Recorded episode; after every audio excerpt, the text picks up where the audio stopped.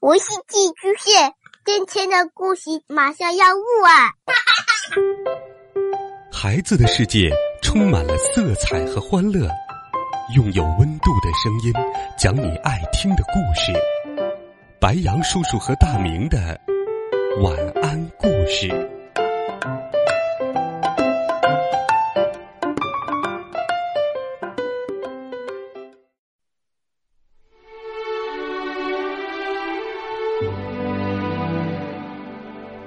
小朋友们、同学们，大家晚上好！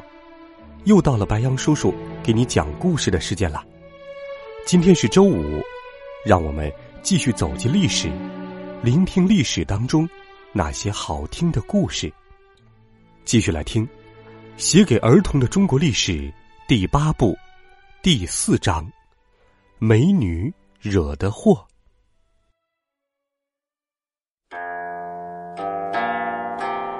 春眠不觉晓，处处闻啼鸟。夜来风雨声，花落知多少。像这样押韵的诗句，现在许多同学都能朗朗上口。不过，已没有多少人会创作这类的诗了。但若你生长在唐朝那个时代，会写几首诗。就不算稀奇了，因为凡是读书人都必须学会作诗。一千多年前的伟大唐朝帝国早成为过去，它巨大的城墙、宏伟的宫殿都不见了。可是，只要有人提到唐朝，就一定会联想到唐诗，那是他留给人们最珍贵的遗产。唐朝。有很多大文人，比如多灾多难的杜甫，有正义感的白居易，一本正经的韩愈，还有作文高手柳宗元。富裕的唐朝人不想让自己只是个粗鄙无闻的有钱人，他们愿意花上许多时间来装扮自己，让生活变得更有滋有味。于是，像写诗、画画。这类活动就成为流行的风尚，就连皇帝也不例外。比方说，那位女皇帝武则天就对诗非常着迷，她后来索性把作诗列为科举考试中的主要科目。谁要写了一首好诗，谁就有希望做官。所以，读书人没有不会作诗的。除了读书人以外，就连和尚、尼姑。道士，甚至工匠、商贾、妇女、孩童，似乎各行各业，也都有人能提笔写诗。他们用诗来歌颂春天的活泼，秋天的萧瑟；用诗来描写山川风景的壮阔；用诗来赞美军人的勇敢，文人的才气，女人的美丽。看见战争的残酷，写首诗。想起人生的不得志，写首诗；思念友人，写首诗。总而言之，只要一有感触或想法，就能做首诗来表达情感和意见。许多喜欢音乐的人，也常把美好的诗句编成曲子来歌唱，那情形，正像今天我们听到的流行歌曲一样。所以在当时，即使他不是读书的人。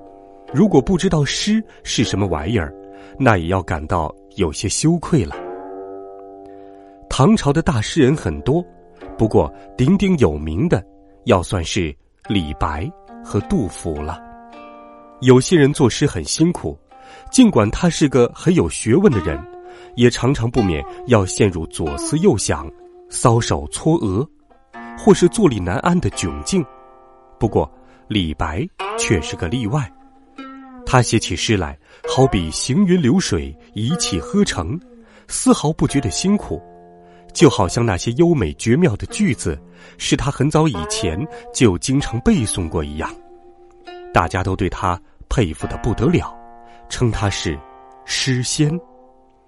不仅如此，连皇帝都很崇拜他，为了要他写诗，就把他请到宫廷里，由贵妃亲自替他研墨。李白喝醉了酒，皇帝还帮他擦脸。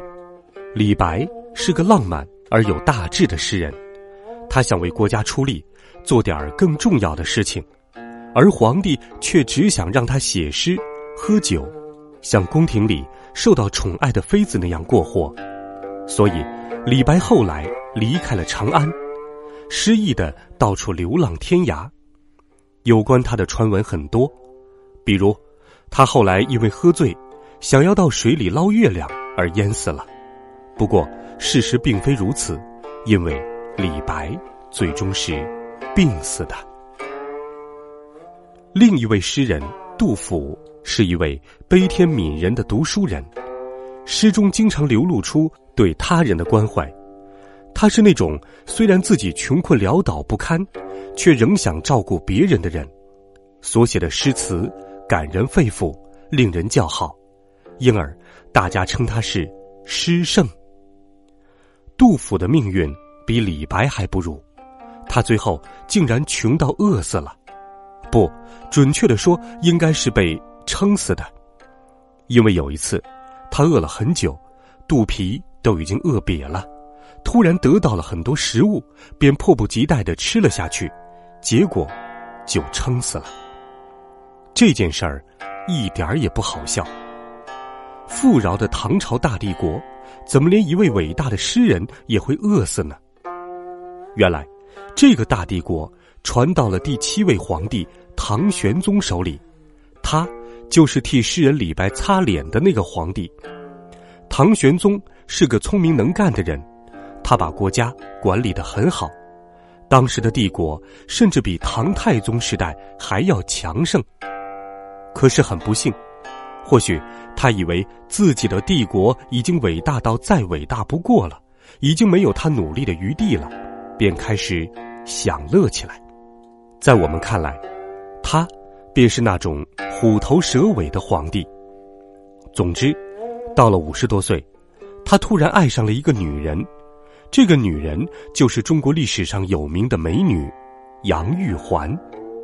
有人说，如果她没有那么美丽，或许唐玄宗就不至于迷恋她，以至于晕头转向，不再过问国家大事了。因为宠爱杨玉环，玄宗封她为贵妃，杨贵妃的家人也因此而享受到荣华富贵。这件事情。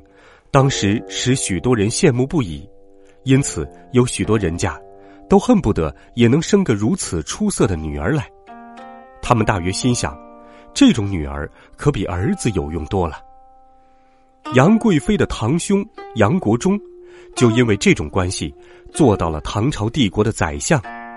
可是，恋爱中的唐玄宗却不知道，杨国忠的作为和他的名字一样，一点儿也不相称。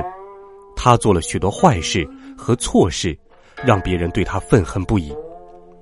首先，在帝国西南方的南诏王国，由于杨国忠派到那儿的官吏一再要求南诏国王贡献财物，南诏王忍无可忍，便杀掉那些贪婪的官吏，并且一连好几次打败唐朝的军队。不过，胜利的南诏王却在国都的城下立了一个石碑，上面写着。我要让后来的唐朝使节知道，我们之所以这样做是逼不得已的。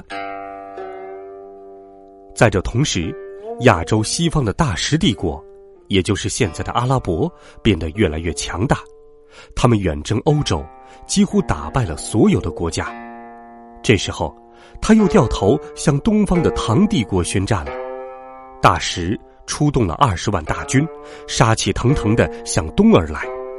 唐朝大将高仙芝赶紧集合了七万多人应战，大食帝国的铁骑震惊了整个中亚地区，他们锋利的弯刀所向披靡，但双方血战五天却不分胜负。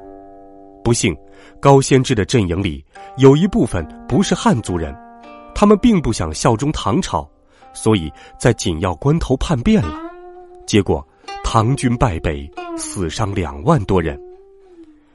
这次战役，大师虽然胜利，但赢得太辛苦了。这使得他们不敢再夸口说要征服大唐帝国了。不过，对于阿拉伯人而言，他们却意外的得到了一种稀世珍宝，那就是中国的造纸术。因为，在他们俘虏的唐朝军事中，有人会这种技术。从此以后，世界其他地方的人们才渐渐知道了纸张的用途。唐朝接二连三的吃了败仗，并没有让杨国忠和唐玄宗警惕起来。杨国忠因为讨厌一位大将安禄山，就故意激怒安禄山，想逼他造反，然后再名正言顺的讨伐他。你一定知道“弄巧成拙”的意思是什么？安禄山当然叛变了。杨国忠兴奋地派兵捉拿他，可是他不知道，捉拿一个统领军队的大将，并不是去捉拿一个小偷。安禄山的大军反而把朝廷军打得一败涂地，势如破竹地攻向了国都长安。朝廷的太平日子过久了，大家都慌了手脚，玄宗只好带着杨贵妃逃跑。但一路上随行的军士非常愤怒，他们干脆。把杨国忠杀了，并且一不做二不休，逼迫玄宗把杨贵妃也杀掉。唐玄宗无可奈何，只好让人把他绞死。她的美丽为他带来富贵，她的美丽也带来了灾难。唐朝的将领，唐朝的将领对玄宗还算客气，他们并没有杀他，只是另外找了玄宗的儿子来做皇帝，他就是历史上的。唐肃宗，安禄山后来被杀，他的部将史思明又接着叛乱。唐朝为了平乱，就请边疆的回纥族帮忙，条件是，如果平息乱世，则长安城的金银财宝和妇女都归回纥所有。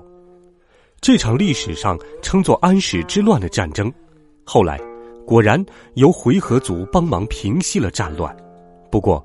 粗蛮的回纥人，也把长安和洛阳两个世界上最繁华美丽的大都市烧抢一空。大唐帝国的黄金岁月一去不复返，家破人亡的百姓四处逃难。所以，你应该已经猜到了，伟大的诗人杜甫为什么会饿死了吧？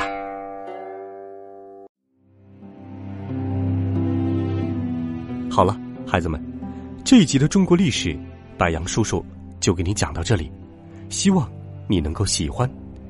微信当中搜索“白杨叔叔讲故事”的汉字，点击关注我们的公众微信号，每天都有好听的故事等待着你。我们明天见，晚安。